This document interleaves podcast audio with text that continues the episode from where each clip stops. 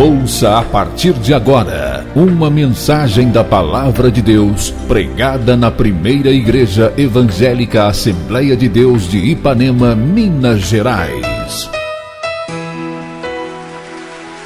Pastor Presidente Jander Magalhães de Castro. Acesse nosso site www.adeipanema.com.br. Caso queira receber as mensagens semanalmente, envie uma mensagem para o WhatsApp 33 984360898 que iremos cadastrar seu número para receber gratuitamente as mensagens da semana. Realização: Igreja Evangélica Assembleia de Deus de Ipanema.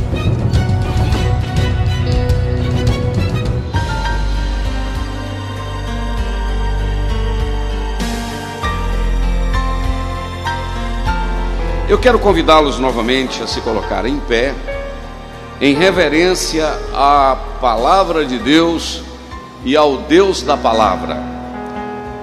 Eu pedi, o pastor Alexandre me perguntou e eu disse para ele pedir ao presbítero José Alves que lessem Atos capítulo de número 4. Atos capítulo 4, e eu gostaria que o Aloir colocasse para mim o versículo de número versículo de número 18 até o versículo de número 21. Eu quero repetir a leitura, repetir a leitura desses versículos. E o tema da minha meditação esta noite será obedecer a quem? É um tema, como nós aprendemos ontem na aula de homilética aqui na ETAD, é um tema interrogativo, de uma interrogação. Obedecer a quem? Esta é, é a ideia que nós vamos transmitir esta noite. E Deus abençoe a todos os irmãos que estão nos acompanhando aí de perto e de longe. O pastor Juco Weber está assistindo esse culto lá em São Paulo, viu? Está assistindo pela internet, né? É o Weber, filho do pastor Juca, irmão de Eunice meu cunhado. em Araraquara. É do ladinho de Araraquara. Araraquara está com lockdown, né? Ninguém pode sair na rua, mas a gente pode entrar lá na casa dele, não tem problema, né? Por isso que eu falo que é uma benção, né? Então, Atos capítulo 4, do 18 ao 21, diz assim: está escrito. Se você não tiver a sua Bíblia, você pode acompanhar no telão. E chamando-os, disseram-lhes que absolutamente não falassem nem ensinassem no nome de Jesus. Preste atenção aí, irmãos, neste versículo, porque está escrito a palavra absolutamente, isto é, de jeito nenhum falem no nome desse Jesus. Agora, versículo 19: Respondendo, porém, Pedro e João lhes disseram: Julgai vós se é justo diante de Deus ouvir-vos antes a voz do que a Deus. Vocês analisem aí, façam um julgamento aí se nós devemos obedecer vocês ou obedecer a Deus. Versículo 20. Porque nós não podemos deixar de falar do que nós temos visto e ouvido. E o versículo 21 diz: Mas eles ainda os ameaçaram mais e não achando motivo para os castigar, deixaram-nos ir motivo para os castigar, deixaram-nos ir por causa do povo, porque todos glorificavam a Deus pelo que havia acontecido. Você pode dizer amém e pode se assentar.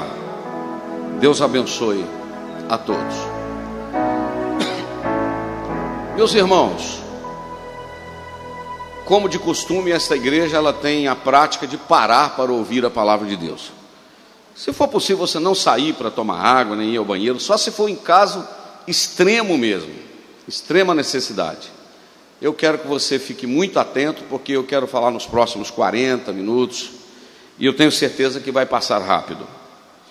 Todos nós que estamos aqui esta noite, todo ser humano, de um modo geral, há um momento na nossa vida que nós temos que tomar decisões, que nós temos que optar pelo sim ou pelo não. Você sabe que há muitas circunstâncias ou muitas situações que a pessoa pode ficar em cima do muro, não é verdade? fica em cima do muro. Em época de político, o camarada fala: não sei se eu voto nesse, não sei se eu voto naquele. Mas chega a hora que o sujeito vai ter que decidir, porque ele não pode votar em dois, ele tem que votar em um só.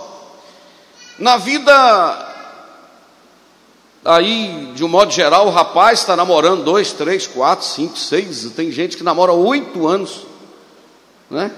O pai olha assim e fala: Você não vai. Aí eu falo: Estou pensando. Mas oito anos pensando ainda, né? Mas chega a hora que vai ter que tomar uma decisão, não é verdade? Desenrolar, dar um start aí, botar a coisa para andar, não é verdade? Bom, no que se diz respeito à vida espiritual, a coisa é muito mais séria. Jesus disse em Mateus capítulo de número 5, versículo 37, o vosso falar seja o que? Sim, sim e não, não, porque o que passar disso é procedência maligna é bem verdade que esse versículo está dentro de um contexto, ou de um texto, inserido em um texto. Olha para cá, para você acompanhar o raciocínio do pastor. Bom, de, chega então momentos na nossa vida que nós precisamos tomar decisões. Você conhece alguém na igreja que ele caminha com a igreja 5, 10, 15, 20 anos, nunca batiza ele gosta da igreja, gosta dos hinos, gosta. Da, é, a igreja é para ele um clube assim social, um ambiente bom, mas ele nunca toma decisão. Você já viu também pessoas que Deus tem uma chamada, um projeto na vida dele e ele vai cozinhando aquilo com pouco fogo, não é verdade? Vai cozinhando com pouco fogo e vai levando aquilo, e quando ele assusta, o tempo passou e ele não cumpriu o plano que Deus tinha na vida dele não aproveitou os bons momentos da vida dele, não é? Então, porque ele fica protelando, fica esperando. Mas, irmãos, existem determinados momentos na nossa vida que Deus exige que a gente tome posicionamentos e posições definidas, principalmente no que se diz respeito à vida espiritual. Não me leve a mal a franqueza, você que está aqui, quem está nos acompanhando pela internet na Bíblia nós não encontramos meio salvo. Ou a pessoa é salva, ou ele não é salvo. Ou ele vai para o céu, ou ele não vai para o céu. Mas ele se for amigo do, do, do Evangelho, amigo do Evangelho não define. E se ele for filho de crente, e se ele não tomou a decisão, Deus não tem neto, Deus só tem filho. Entendeu? Deus só tem filho, Deus não tem neto, Deus só tem filho. Isso é uma coisa importante que eu estou dizendo aqui esta noite. O pai é uma bênção, o filho tem que tomar o posicionamento, entendeu? Tem que optar. É por isso que Josué, lá no capítulo 24 do seu livro, ele escreveu quando eles entraram na terra prometida, Deus havia dado uma ordem: olha, vocês não podem adorar os deuses aqui desta terra. Os deuses dos filisteus, dos amorreus, dos heveus, dos jebuseus, não podiam adorar. E o povo estava lá titubeando, o povo estava lá, é, é, aí, é, e tal, querendo agradar gregos e troianos, acender uma vela para o diabo e uma vela para Deus, tipo assim, já viu falar isso aí? Agradar um, agradar o outro. E Josué chamou o povo e disse assim: Olha, vocês precisam definir a quem que vocês vão adorar e servir vocês precisam tomar uma posição. Agora, qualquer posição que vocês tomarem é responsabilidade de vocês. Porém, eu e a minha casa, nós já temos a nossa definição. Nós serviremos ao Senhor. Entendeu? Eu e a minha casa, nós serviremos ao Senhor. Você está entendendo? Nesse período que nós estamos vivendo, você tem a opção de enclausurar dentro da sua casa como diretor da Petrobras eu que descobri antes de ontem que o Bolsonaro está com a cabeça quente com ele, 11 meses trabalhando dentro de casa com medo da pandemia. Ele falou: então eu vou botar outro no seu lugar, porque você tem que sair para fora. Assim é nós crentes, nós temos a opção de nos enclausurarmos ou darmos a cara pela fé e encarar e saber que o mundo não parou e que nem Deus parou, a obra está caminhando. Então tu tem que tomar posição. A pessoa na igreja, 5, 6, 8 meses, um ano sem tomar santa ceia. Meu irmão, vai comprometer tomar a ceia? Não, não, não sei, pastor. Então, o irmão vai ser desligado do hall de membro, pode congregar, mas você não pode ser um, um, uma pessoa que está ligada sem estar comprometido, porque tem hora que nós temos que tomar decisões na nossa vida. Amém, meus irmãos? É forte a palavra, mas é de Deus. E diante destas é, perguntas, né, por exemplo, o caso de Josué, ele posicionou: Eu e a minha casa serviremos ao Senhor. Agora vocês servem a quem vocês quiserem, aos deuses dos amorreus, ao Deus daqui. Eu vou continuar servindo ao Deus de Abraão, Deus de Isaac, Deus de Jacó. À medida que eu for falando, você for entendendo, você vai falando alguma coisa. Eu vou continuar servindo ao Deus que abriu o mar vermelho. Eu vou continuar servindo ao Deus que mandou maná.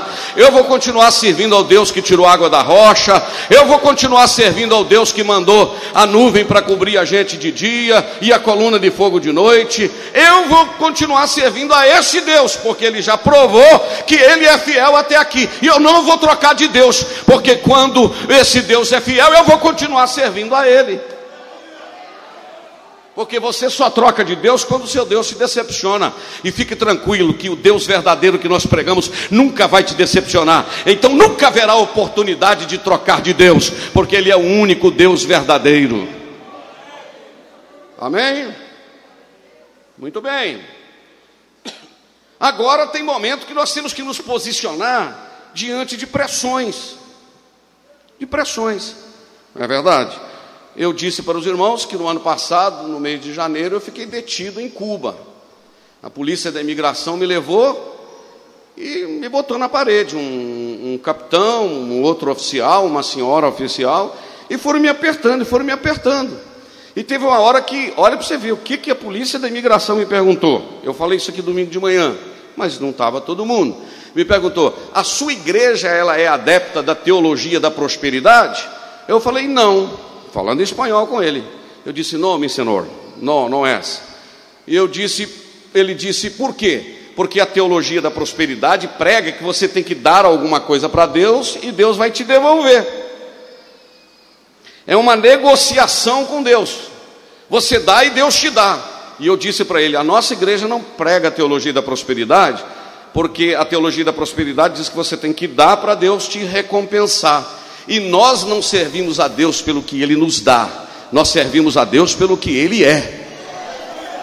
Aí o policial deu uma tremida assim, uma olhada e falou: Ah, muito, muito, muito, muito bueno. Disse: Irmãos, eu vou tremer. A única coisa que poderia acontecer é me prender. E aí? E se prender? Ah, sei lá. O que, que ia acontecer? Ia ficar preso, daí a pouco me soltava. Comunicava a embaixada brasileira, botava na internet, fazia uma confusão tremenda, e o dia que eu pousasse em São Paulo, ainda tinha um monte de repórter lá para me entrevistar. Aí que o negócio ia ficar bom mesmo. Eu ia ficar conhecido. A gente tem que ter posição, irmão. Os crentes têm que ter posição, ainda mais obreiro. Nós precisamos ter posição. O que, que você crê, irmão? É, mas não sei o quê. O que, que você crê? Qual é a sua fé? Em que está fundamentada a sua fé? Aleluia. Irmãos, a pandemia não mudou a base da igreja, a rocha continua inabalável. A pandemia não mudou o poder da palavra de Deus, a palavra de Deus continua mais penetrante que espada alguma de dois gumes.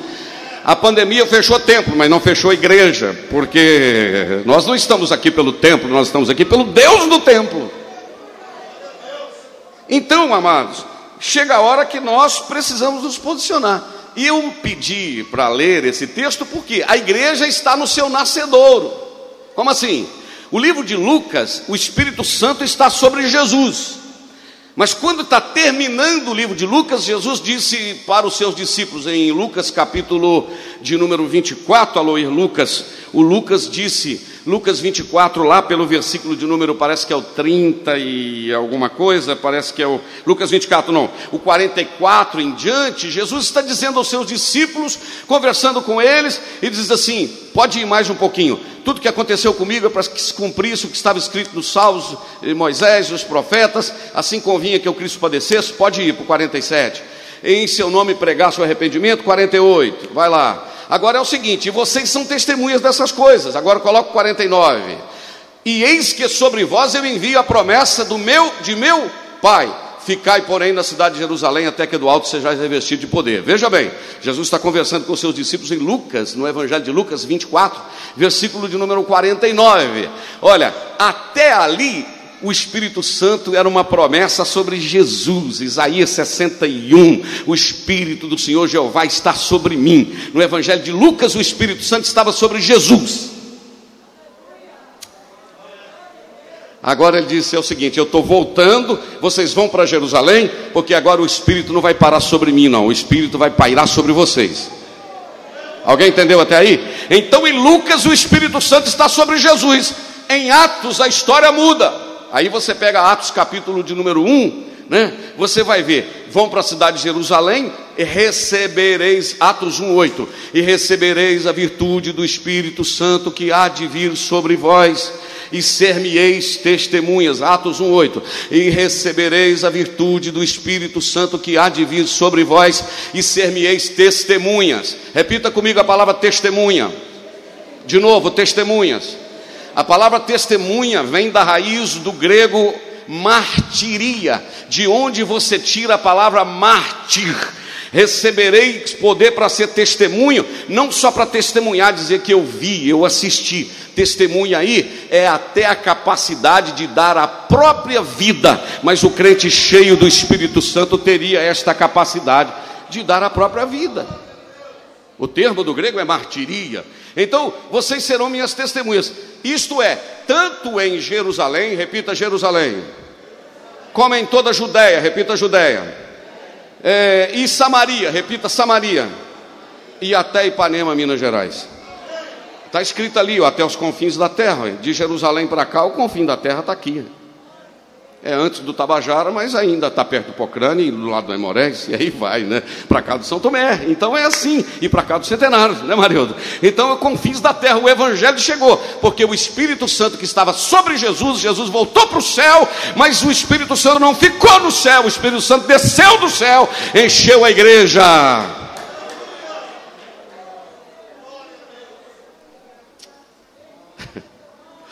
Aleluia. O Espírito Santo encheu a igreja. E agora em Atos 2 há um derramar poderoso do Espírito Santo. Estavam todos reunidos no mesmo lugar, lembra? E de repente veio do céu um som, não veio vento, veio um som como de um vento veemente, impetuoso, e encheu toda a casa em que estavam assentados. E foram vistas línguas como que, não é língua de, como que de fogo sobre a cabeça de cada um deles. E eles começaram a falar em idiomas, do grego glossolalia. Começaram a falar grego, hebraico, aramaico, latim. Todos os idiomas daquela região tinha 17 ou 18 nações em Jerusalém: medos, persas, elamitas, os que habitavam na Mesopotâmia, estava tudo lá. E eles ouviram falar, era o Espírito Santo que estava descendo, chegando. Amém? Quem está entendendo, diga amém. Quem não está entendendo, diga amém também, daqui a pouco você vai entender. Então vamos lá. Eles começaram a falar em outras línguas. Muito bem. Aí o pessoal ficou maluco. O pessoal disse assim: Olha, eles estão embriagados, nove horas da manhã. Está todo mundo embriagado, tomaram, tomaram aí, ó, e estão tudo golado, está tudo esse pessoal, é tu, esse pessoal aí, não são todos esses galileus, eles, eles, eles são, e esse pessoal, todo mundo falando os idiomas aqui de cada um de nós, e o Pedro, não é verdade, que até ali estava agachado numa fogueira dizendo que não conhecia Jesus, não sei de que, que você está falando, não estava junto com eles, mas depois de Ato 2, o Pedro que estava agachado perto da fogueira, ficou de pé por causa da fogueira de Atos 2. Vou repetir: o Pedro que estava agachado numa fogueira por causa do frio, agora está de pé por causa da fogueira de Atos 2. Pedro colocou de pé e falou: Ei, gente, acalma aí. O que vocês estão vendo aqui não tem nada de embriagado aqui, não. O que vocês estão vendo aqui, o que está escrito em Joel 2,28: E há de ser que depois daquele dia derramarei do meu espírito sobre toda a carne, vossos filhos profetizarão, os velhos terão visões, e o negócio vai pegar fogo. E Pedro, irmãos, pregou uma palavra maravilhosa, com a centralidade na pessoa de Jesus. Porque o Evangelho está centrado na pessoa de Jesus. Toda mensagem da igreja que sair fora de Jesus não é verdadeira, porque Jesus é a rocha que a igreja está fundada nela.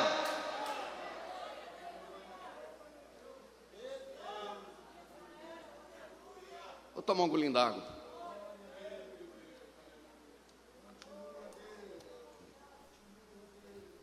Aleluia. Tudo bem, pregaram, Pedro pregou, melhor dizendo, uma hora dessa eu vou pregar sobre Atos 2 e Salmo 16, porque tem muita conexão de Salmo 16 com Atos 2.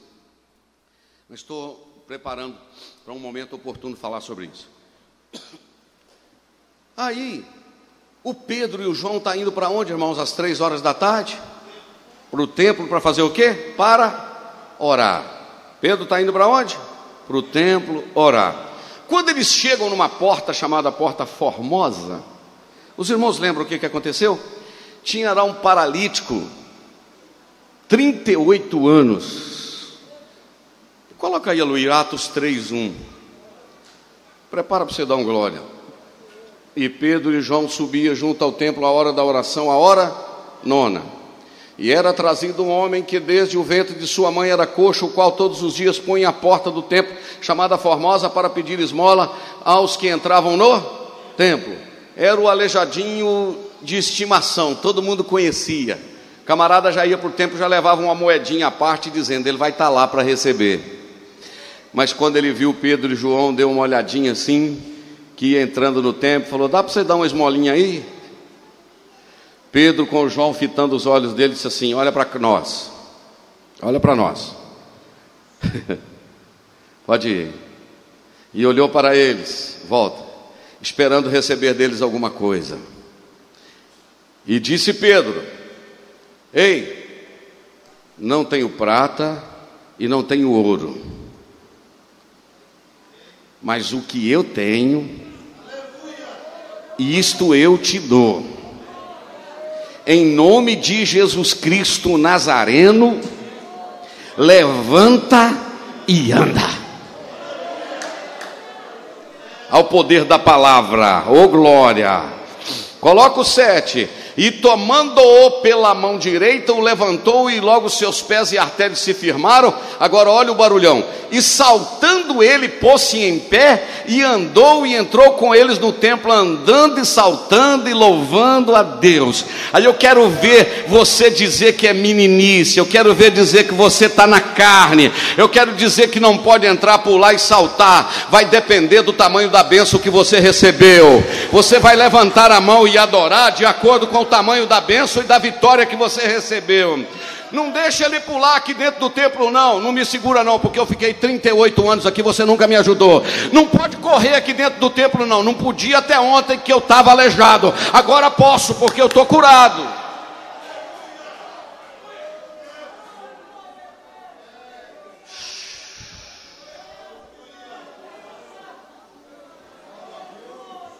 Se eu fosse você, eu adorava um bocadinho. Mas tudo bem, vamos caminhar mais um bocadinho, como um bom mineiro.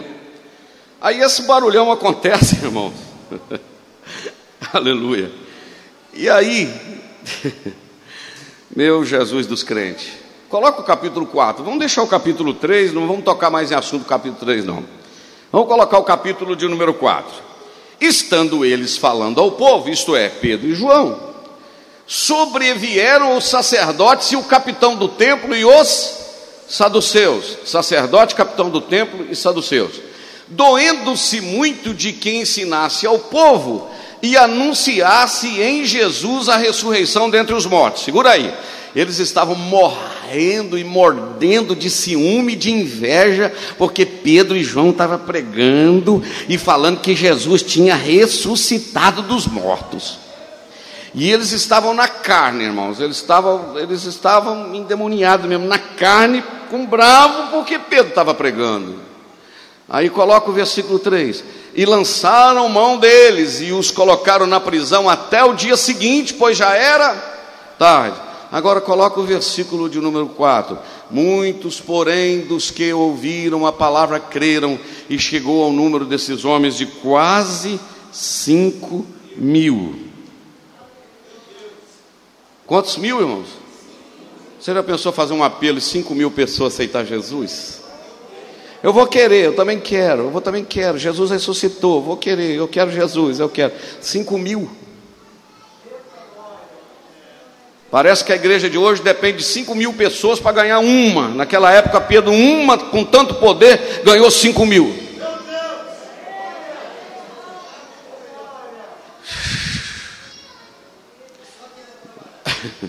Mas aí, meus irmãos, escuta só para vocês verem o que, que acontece. O Pedro e o João estão tá pregando com tanta autoridade, coloca para mim o versículo de número 7, irmão Aloí. Coloca o versículo de número, o de número 7. Diz assim: E pondo-os no meio, perguntaram: Com que poder e em nome de quem vocês fizeram isso, levantar esse paralítico? O problema está acontecendo porque eles estão pregando e por causa do milagre que havia acontecido, sim ou não? Eles estão bravos por causa do milagre, porque toda vez que Deus opera um milagre, o diabo fica nervoso. É. Jesus ressuscitou Lázaro, o pessoal foi lá na casa de Lázaro querendo matar Lázaro para apagar o milagre. Meu filho, o que Deus fez na sua vida, ninguém apaga, não. O que Deus realizou na sua vida, ninguém. Você vai dar o testemunho para o resto da vida, dizer foi Deus que fez e acabou. Aí eles estão querendo fechar a boca. Coloca o versículo 8 aí. Então Pedro, que jeito, irmãos? Que jeito que o Pedro estava, irmão? Cheinho até na tampa, disse-lhes: Principais do povo e vós, anciãos de Israel, pode ir, visto que hoje somos interrogados acerca do benefício feito a um homem enfermo e do modo que ele foi curado. Seja conhecido entre vós e de todo o povo de Israel que, em nome de Jesus Cristo, não vou repetir, em nome de Jesus Cristo Nazareno, aqueles que vo, aquele que vocês crucificaram, e a quem Deus ressuscitou dentre os mortos, é no nome dele que a gente acabou de operar esse milagre e que esse homem está vivo aqui diante de vocês. Está são aqui diante de vocês. Você está notando o poder do nome de Jesus, né, filho? Você está notando que tudo até agora aconteceu no poder do nome de Jesus, não é? Então vamos lá, versículo 11. Ele é a pedra que foi rejeitada por vocês, os judeus. Veio para o que era seu e os seus não receberam. Os edificadores, o qual está colocado por cabeça de esquina, a pedra angular. Sabe aquele ponto que começa uma construção e todas as medidas têm que sair daquela pedra? Amém, irmão? Aí é forte, né? Vai lá, versículo 12. Agora, irmão, pelo amor de Deus. Que versículo lindo. Olha o que que Pedro disse: "E em nenhum outro há salvação". Vou repetir: "Em nenhum outro há salvação". Terceira vez: "Em nenhum outro há salvação" porque também debaixo do céu nenhum outro nome há dado entre os homens pelo qual devamos ser salvos exclusividade de Jesus. Você não precisa de mais ninguém. Jesus é suficiente, não há outro nome. Meus irmãos, e o negócio aí começou a ficar bom. O negócio ficou bom, e Pedro vai defendendo, e etc. E Pedro vai falando, está notório aqui, nós não podemos negar. O homem foi curado, o negócio ficou bom, está aqui o testemunho, ele está pulando, ele está aqui. Aí, coloca agora o versículo de número 17. Ai, ai, ai. Mas para que não divulgue mais entre o povo, eles conferenciaram lá: vamos ameaçá-los rigorosamente, para eles não falar mais no nome desse Jesus para mais ninguém. Ô irmão, calar uma pessoa que está cheia de Jesus é difícil, rapaz. Sim ou não? Uma pessoa que está cheia de Deus é difícil de calar. Vou repetir: uma pessoa que está cheia da presença de Deus é difícil de calar essa pessoa. Aleluia, aleluia, glória a Deus, glória a Jesus. Mas para que não falasse, ameacemos para absolutamente não falem, não falassem e nem ensinassem no nome de Jesus. Vocês não podem fazer isso absolutamente.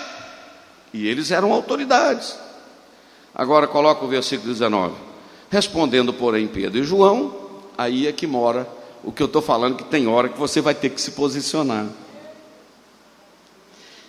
Ô João, vamos parar, meu filho, vamos dar um tempo. Não vão falar, não, porque a gente está correndo risco. Que risco você está correndo?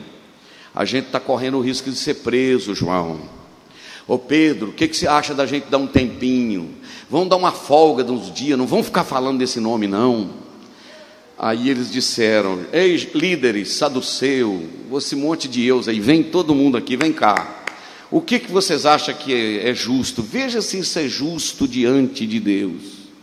Veja se isso é justo obedecer vocês ou obedecer ao Deus que mandou a gente pregar. Deixa eu te fazer uma pergunta esta noite: quem é que você está obedecendo? Você está obedecendo ao sistema, você está obedecendo ao Covid, você está obedecendo à sua família, você está obedecendo o namorado, você está obedecendo alguém que está tentando te proibir de calar a sua boca, de calar os seus lábios, de pregar. O Senhor te chama esta noite para você ouvir essa palavra e você vai perguntar: o que é mais justo, ouvir aos homens ou ouvir a Deus? E aí o versículo seguinte vem com uma prerrogativa maravilhosa, e eles fazem uma declaração dizendo: porque nós não podemos deixar de falar do que nós temos visto e do que nós temos ouvido. Não, irmão, não vai dar para parar de falar, não. Não vai dar para parar de falar do que nós temos recebido do Senhor. Qual que é o tom, Marquinhos? Conta as bênçãos. Dá para parar de falar? Não dá, você sabe por quê? Se da vida vaga procelosa ação, se com desalento julgas do vão, contas muitas bênçãos, dize-as de uma vez, e verás surpreso quanto Deus já fez. Você pode levantar sua mão e cantar. Quantas bênçãos diz e quantas são recebida da divina mão. Vem dizê-las todas de uma vez e verá surpreso quanto Deus já fez.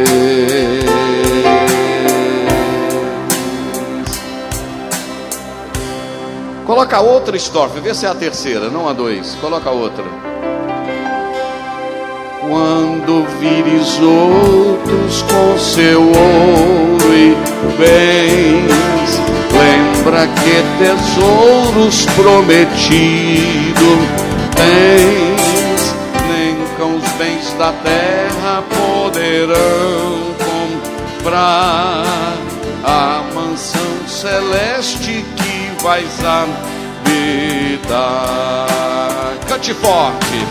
Quantas bênçãos diz e quanta remissão recebida da divina mão. Vem de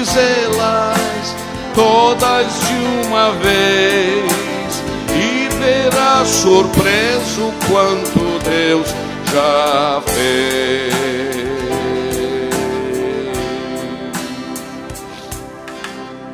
Dá para parar de falar do que ele tem feito?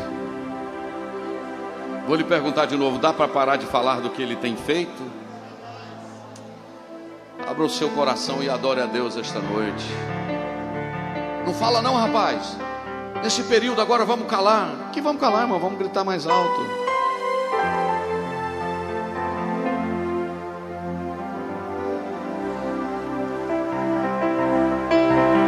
Agora, já estou terminando, me dá mais 10 minutos.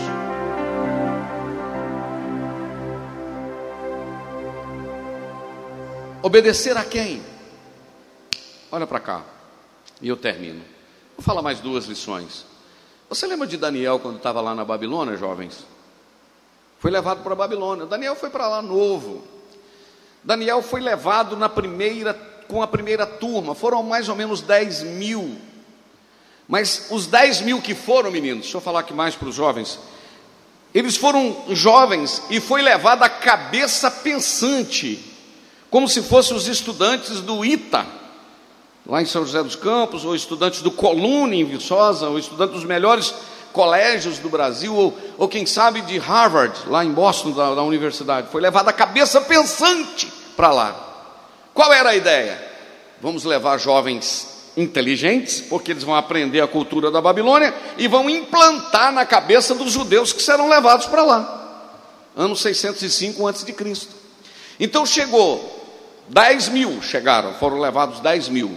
Nesses 10 mil, quatro destacam: Daniel, Misael, Ananias e Azarias.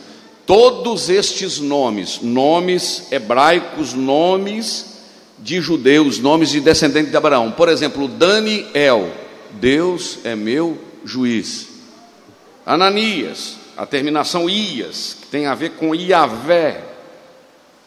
E aí vai. A primeira coisa é que quando ele chega lá, eles mudam os nomes, ou os babilônicos mudam os nomes deles. Daniel passou a te chamar Beltesazar, que quer dizer servo do Deus Bel. Os outros três, Ananias, eh, Misael e Azarias, passaram a chamar Sadraque, Misaque e Abednego, todos nomes relacionados aos deuses da Babilônia. E aí eu encontro alguém com, eu, eu vejo alguém se encontrando com Daniel e fala: Tudo bem, Belsazar? Belsazar. Aí o Daniel disse assim: Por fora vocês estão me chamando de Belsazar, mas por dentro eu continuo Daniel. Que quer dizer Deus é meu juiz. Ô Sadraque, tudo bem? Ananias. Ô Mesaque, Misael. Aleluia. O Azarias, ah, tá, muda, muda o nome, mas não muda a posição. Quem é que você vai obedecer? E agora vem a comida da Babilônia, vem o, vem o cardápio da Babilônia. Até aí tudo bem, o problema não era o cardápio, o problema é o que acontecia antes de comer. É que pegavam as comidas e ofereciam aos deuses da Babilônia. Aí é que você tem que decidir, meu filho. É, pastor, mas eu estou na Babilônia, vai pegar mal. Vai pegar mal para quem? Para a Babilônia ou para o seu Deus? Vou repetir: vai pegar mal para a Babilônia ou para o seu Deus? Não, eu tenho que me adequar com o sistema da Babilônia para me ganhar os babilônicos para Deus. Não, eu tenho que continuar com o meu caráter diante de Deus para mostrar que o meu Deus não muda, não viaja e que Ele é o mesmo Deus de Israel. Alguém entendeu? Porque tem pessoa de acordo com o lugar que ele está, ele muda, muda a roupa, muda o falar, muda o que ele está ouvindo. A quem que você vai obedecer? Chamaram lá o Arioque, é isso? Acho que é o Arioque, né? O chefe lá, Arioque, só para cabeça ajudar a cabeça. Faz um teste com a gente, deixa a gente uns dias aqui comendo só folha, nós vamos virar, vamos ficar igual coelho. Nós vamos ficar, nós não vamos, nós não vamos comer as iguarias da Babilônia. Você vai dar para nós só, só verduras, só legumes. Ah, mas se vocês ficarem magrinhos, o meu pescoço vai voar. Não, vamos fazer um teste por uns dias. As penas. Quando terminou o teste, irmãos, eles estavam tudo vermelhinho, gordinho, coradinho, bonitinho, abençoadinho, crentinho, firminho protegidinho. Aleluia. Você não é obrigado a mudar porque tem alguém mudando. A quem que você vai obedecer? Entra nos trilhos e seja você mesmo. Aleluia. Pastor, mas o meu ambiente de trabalho todo mundo é, menos você. Pastor, na faculdade todo mundo é, menos você. Porque você não tem compromisso com quem está aqui embaixo, você tem compromisso com quem está lá em cima. Você não vai negociar por causa do lugar que você está vivendo. Quem é que você vai obedecer? Agora, eu falo mais dois exemplos, estou falando praticamente há 40 minutos e vou terminar. Aleluia. Estou achando que Deus está falando conosco, sim ou não? Estou achando não, tenho certeza que Deus está falando conosco nesta noite. Muito bem. Tem um outro fato que eu me lembrei de falar quando estava pensando nesta palavra que chegou ao meu coração. É um fato que aconteceu no primeiro livro dos Reis, capítulo de número 22. É um fato que quando o Acabe uniu com Josafá, o Acabe já estava para lá de desviado, irmão. Um homem terrível, marido de Jezabel, né? o Acabe mandava em todo mundo lá Israel, e a Jezabel mandava nele, é mais ou menos assim. Então, era um assunto mais ou menos assim, você sabe? Quando o homem manda em todo mundo e a mulher manda nele, é mais ou menos assim. Lá, então você já sabe quem mandava. Então a Jezabel, irmãos, era uma mulher terrível, uma mulher terrível, meu Deus do céu. E de repente o Acabe fez uma aliança com Josafá e, e estavam indo para uma guerra. Você conhece o texto. Quando eles estão indo para uma determinada guerra, sabe o que, que aconteceu? O Josafá falou: Acho que a gente deveria consultar o Senhor para ver se a gente deve ir nessa guerra. Aí o Acabe chamou, sabe quantos?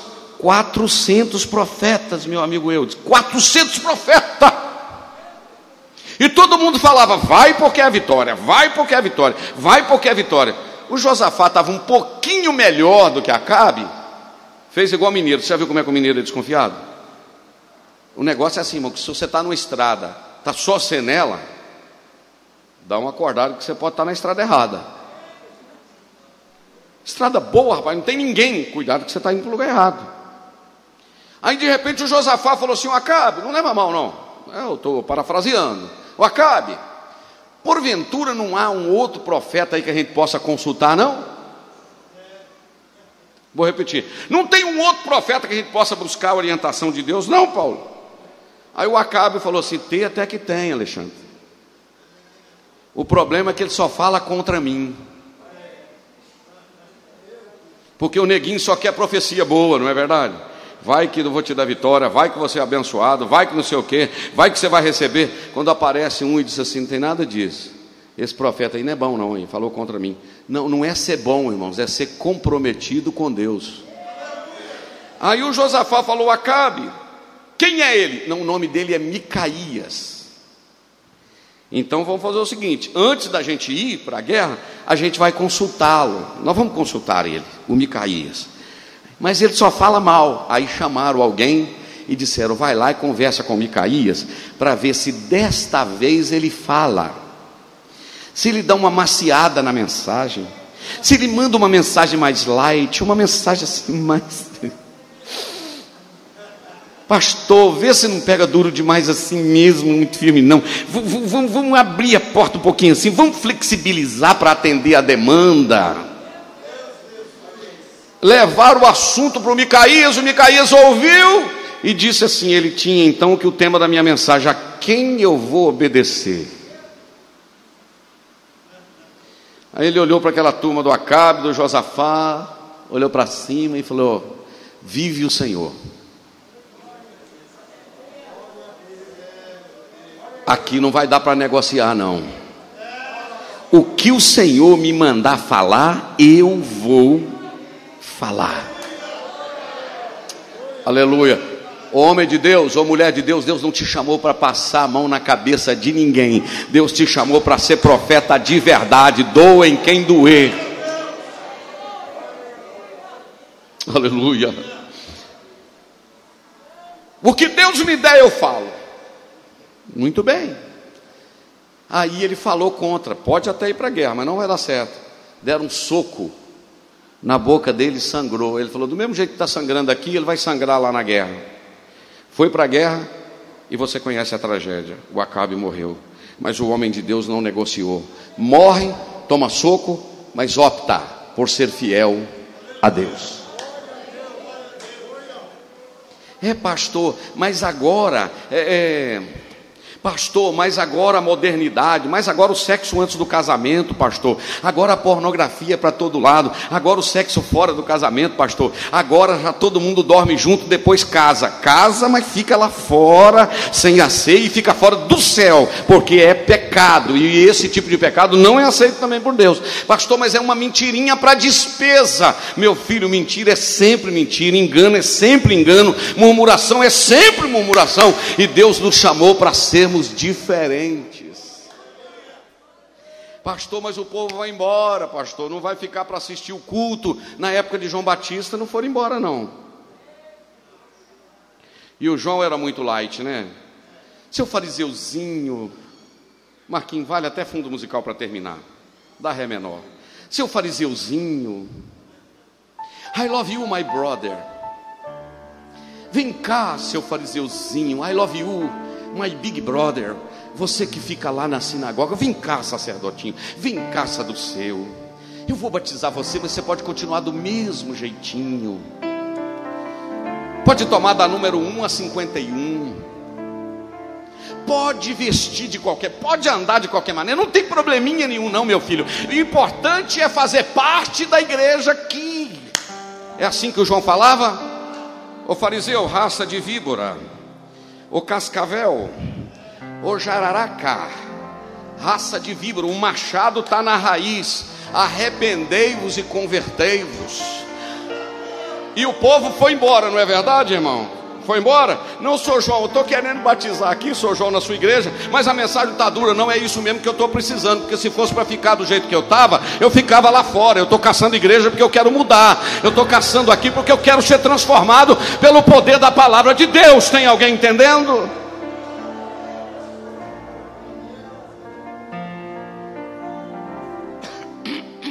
Desculpa. Aí o João, ó, batiza. Batiza cascavel, sai ovelha.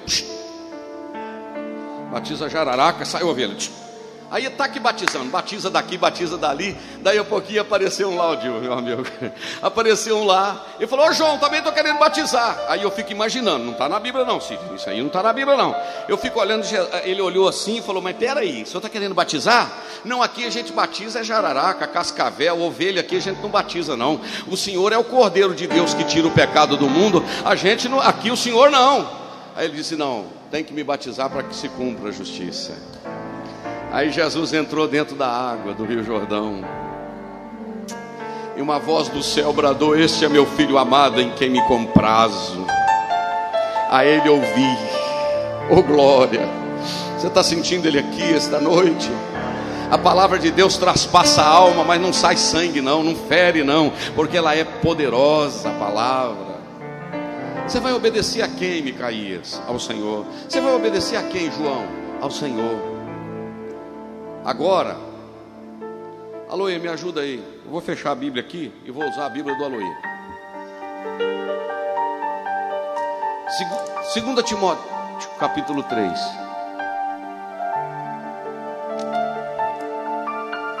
Nosso Deus, 12 para as 9. Vamos terminar, irmão? O negócio está meio estreito, né? Vamos, vamos encerrar aqui ou pode concluir? Estou com saudade de vocês fazerem assim. Eu tinha uma turma aí que fazia assim. Sabe, porém, isso. Olha o que está escrito lá. Que nos últimos dias sobrevirão o quê? Tempos o quê? Trabalhosos. Aí Paulo começa a explicar para Timóteo por que era tempo trabalhoso, trabalhoso, ou tempos trabalhosos. Porque haverá homens amantes de si mesmo. Vai contando aí, Alexandre, para ver se dá. Amantes de si mesmo, avarentos, presunçosos, soberbo, blasfemos, desobediente a pai e mães, ingratos, profanos, sem afeto natural, irreconciliáveis, caluniadores, intemperantes, cruéis, sem amor para com os bons. Olha, olha a raça. Traidores, obstinados, orgulhosos, mais amigos dos deleites do que amigos de Deus tendo aparente de piedade, aparência de piedade, mas negando a eficácia dela. Quantos que deu? Perdeu a conta? 18. 18 características dos homens Três grupos de seis. Parece quase que é 666 o nome da besta, né? É, mas não estou falando que é isso não, mas que tem característica dela, tem, né? Não estou falando que é a besta não. O que que Paulo está falando lá, irmãos? Destes cola, anda junto, todo mundo junto. Como é que se fala aí agora? É junto e misturado? Já viu falar esse negócio? Junto e misturado. O que que Paulo está falando? Sai fora. Irmã Rosa, sai fora. Agora continua ele falando com Timóteo. Porque destes os números que introduzem, são os que introduzem pelas casas, levam cativas mulheres nécias, carregadas de pecados, levadas de, levadas de várias concupiscências, que aprendem sempre, mas nunca chegam ao conhecimento da verdade. Gente que aprende sempre, mas nunca muda de vida. Oito. E como Janes e Jambres, ainda bem que não é Jander como Janes e Jambres, resistiram a Moisés, assim também esses resistem ao que, irmãos? À verdade, sendo homens corruptos de entendimento e réprobos quanto à fé, não irão, porém, avante, porque a todos será manifesto o seu desvario, como também foi o daqueles de Janes e Jambres. Agora, olha o que está escrito aí, o 10 que está escrito? Tu, porém, tu, porém, Timóteo, tu, porém, José, tu, porém, Duílio, tu, porém, Ian, tu, porém, Daniel, tu, porém, José, tu, porém, Alex, tu, porém, e eu poderia citar tu, porém, Eunice, tu, porém, Jean, tu, porém, tem seguido a doutrina, o modo de viver, a intenção da a fé, a longanimidade, o amor, a paciência perseguições e aflições, tais quais me aconteceram em Antioquia, em Icônio, em Listra, quantas perseguições sofri, e o Senhor de todas me livrou. Mas vamos mais. E também todos os que piamente, presta atenção, todos os que piamente querem viver em Cristo Jesus padecerão o quê? Padecerão o quê? Perseguições. Mas os homens maus e enganadores Irão de que jeito, irmãos? Irão de mal a pior. Fazendo o quê? Enganando e sendo enganados. Agora olha o 14 de novo. Tu, porém, você não, Timóteo. É, tu, porém, você não, você não. Irmãos, tem que ter diferença ou não tem? Paulo está falando, você não, Timóteo, você é diferente.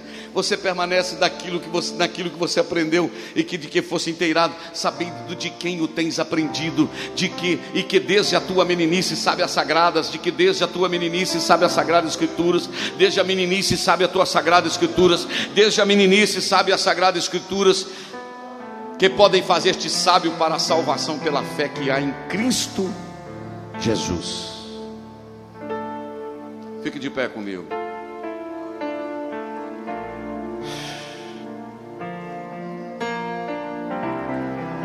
Há uma pergunta esta noite para a igreja: obedecer a quem? Vai negociar ou vai continuar fiel? Vamos fazer uma oração e vamos cantar um louvor e vamos servir ao Senhor com ofertas e dízimos para a obra do Senhor. Mas antes eu quero orar. E vou lhes fazer uma pergunta esta noite. Vou, lhes, vou lhe fazer uma pergunta esta noite. Feche os seus olhos e me ouça. E você não vai responder para mim, você vai responder para Deus. A pergunta é: vai obedecer a quem? Estiver posicionado em Deus esta noite, diga para Ele: Eu vou ficar com o Senhor. Porque é só a Ele pertence toda a honra, toda glória, todo louvor, toda a adoração.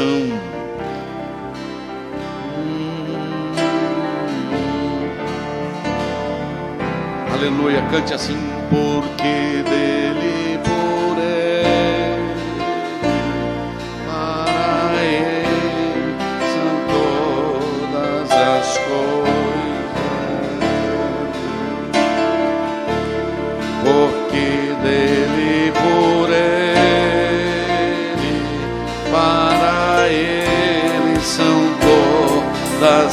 coisas.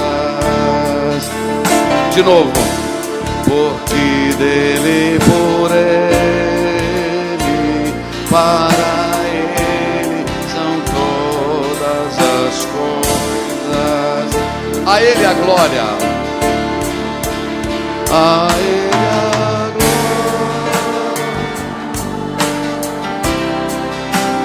a Ele.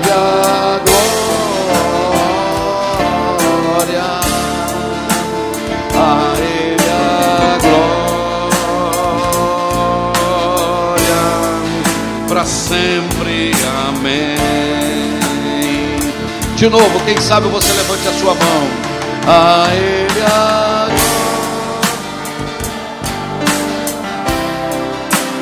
a ele a glória, a ele a glória, para sempre, amém. Quem sabe, quem sabe nesta noite, alguém aqui no nosso meio nos acompanhando pela internet, aleluia. Aleluia. Que até hoje você nunca tinha tomado uma decisão de dizer: Senhor, eu vou me render ao Senhor.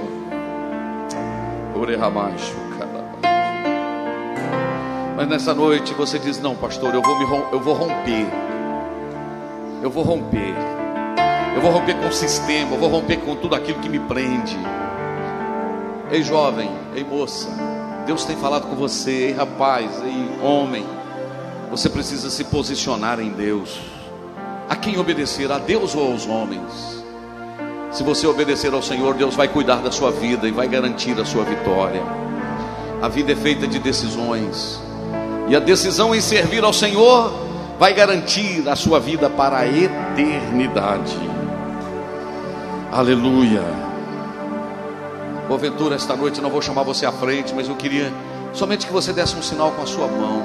Se a igreja está orando por você, a igreja de olhos fechados. Se tiver alguém aqui hoje que quer tomar uma decisão séria ao lado de Jesus, dizer a partir de hoje, eu me comprometo com Deus, eu me comprometo em servir a Ele. Aleluia. Eu quero orar por você, pela sua vida. Você pode, isso, Deus te abençoe. Senhor, eu quero orar agora e abençoar a vida daqueles que estão nos acompanhando. Quantas vidas estão sendo tocadas aqui dentro e lá fora. Há um mover do teu espírito nesse ambiente. Aleluia. Abençoa os que estão aqui, os que estão perto, os que estão longe. Cubra com teu sangue e dá vitória pelo poder do nome de Jesus. Amém. Nós temos aqui duas, dois, duas, dois adolescentezinhos, né? Isso. Vem cá, fica aqui para a gente orar com você. Vem, vem cá, irmã Romilda, com eles. Fica aqui pertinho aqui. Senhor, toma esses jovenzinhos nas tuas mãos aqui, Senhor, esses meninos. O Senhor pode usá-los como instrumento para a glória do nome do Senhor, ó Pai. A família deles, cuida deles, do coraçãozinho deles, ó Pai. No nome de Jesus, eu os declaro abençoados para a glória do Senhor. Amém. Deus abençoe vocês. Cuida deles aí, viu, João? Viu, Romeu? Pode assentar. Faltam dois minutos para as nove horas. Nós vamos cantar um louvor. Você que é nosso visitante, está visitando aqui, não é constrangido a contribuir, a não ser que você sinta, porque isso é uma prática nossa aqui. Mas nós vamos servir ao Senhor com ofertas e dízimos para a obra do Mestre, e você pode fazer isso com alegria, amém? Vamos cantar um louvor, hein? Esse é qual, hein? Hã? Deixa eu experimentar cantar esse. Vamos juntos. Apesar das feridas, apesar das decepções, chamei, eu te chamei.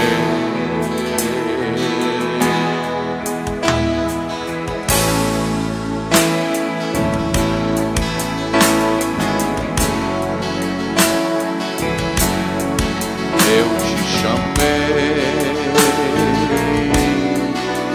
eu te chamei. Deixa eu te usar para salvar. Deixa eu te usar.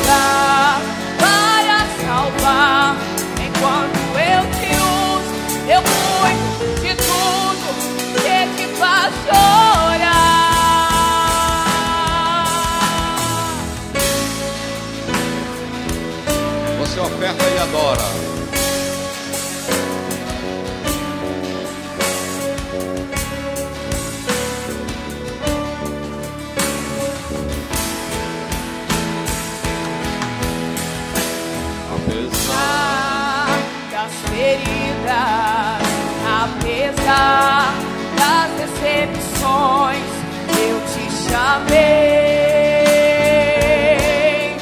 eu te chamei, apesar do passado, apesar das desilusões, eu te chamei, eu te chamei.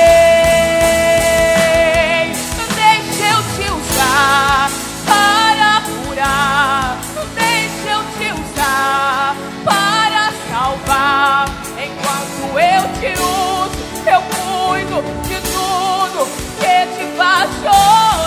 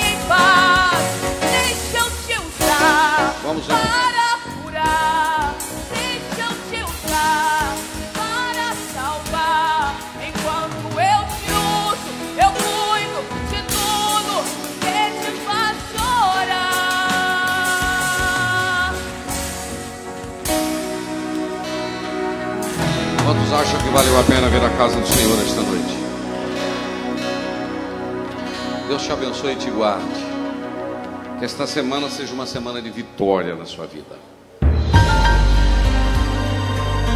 Você ouviu uma mensagem da Palavra de Deus pregada na primeira Igreja Evangélica Assembleia de Deus de Ipanema, Minas Gerais. Pastor Presidente Jander Magalhães de Castro.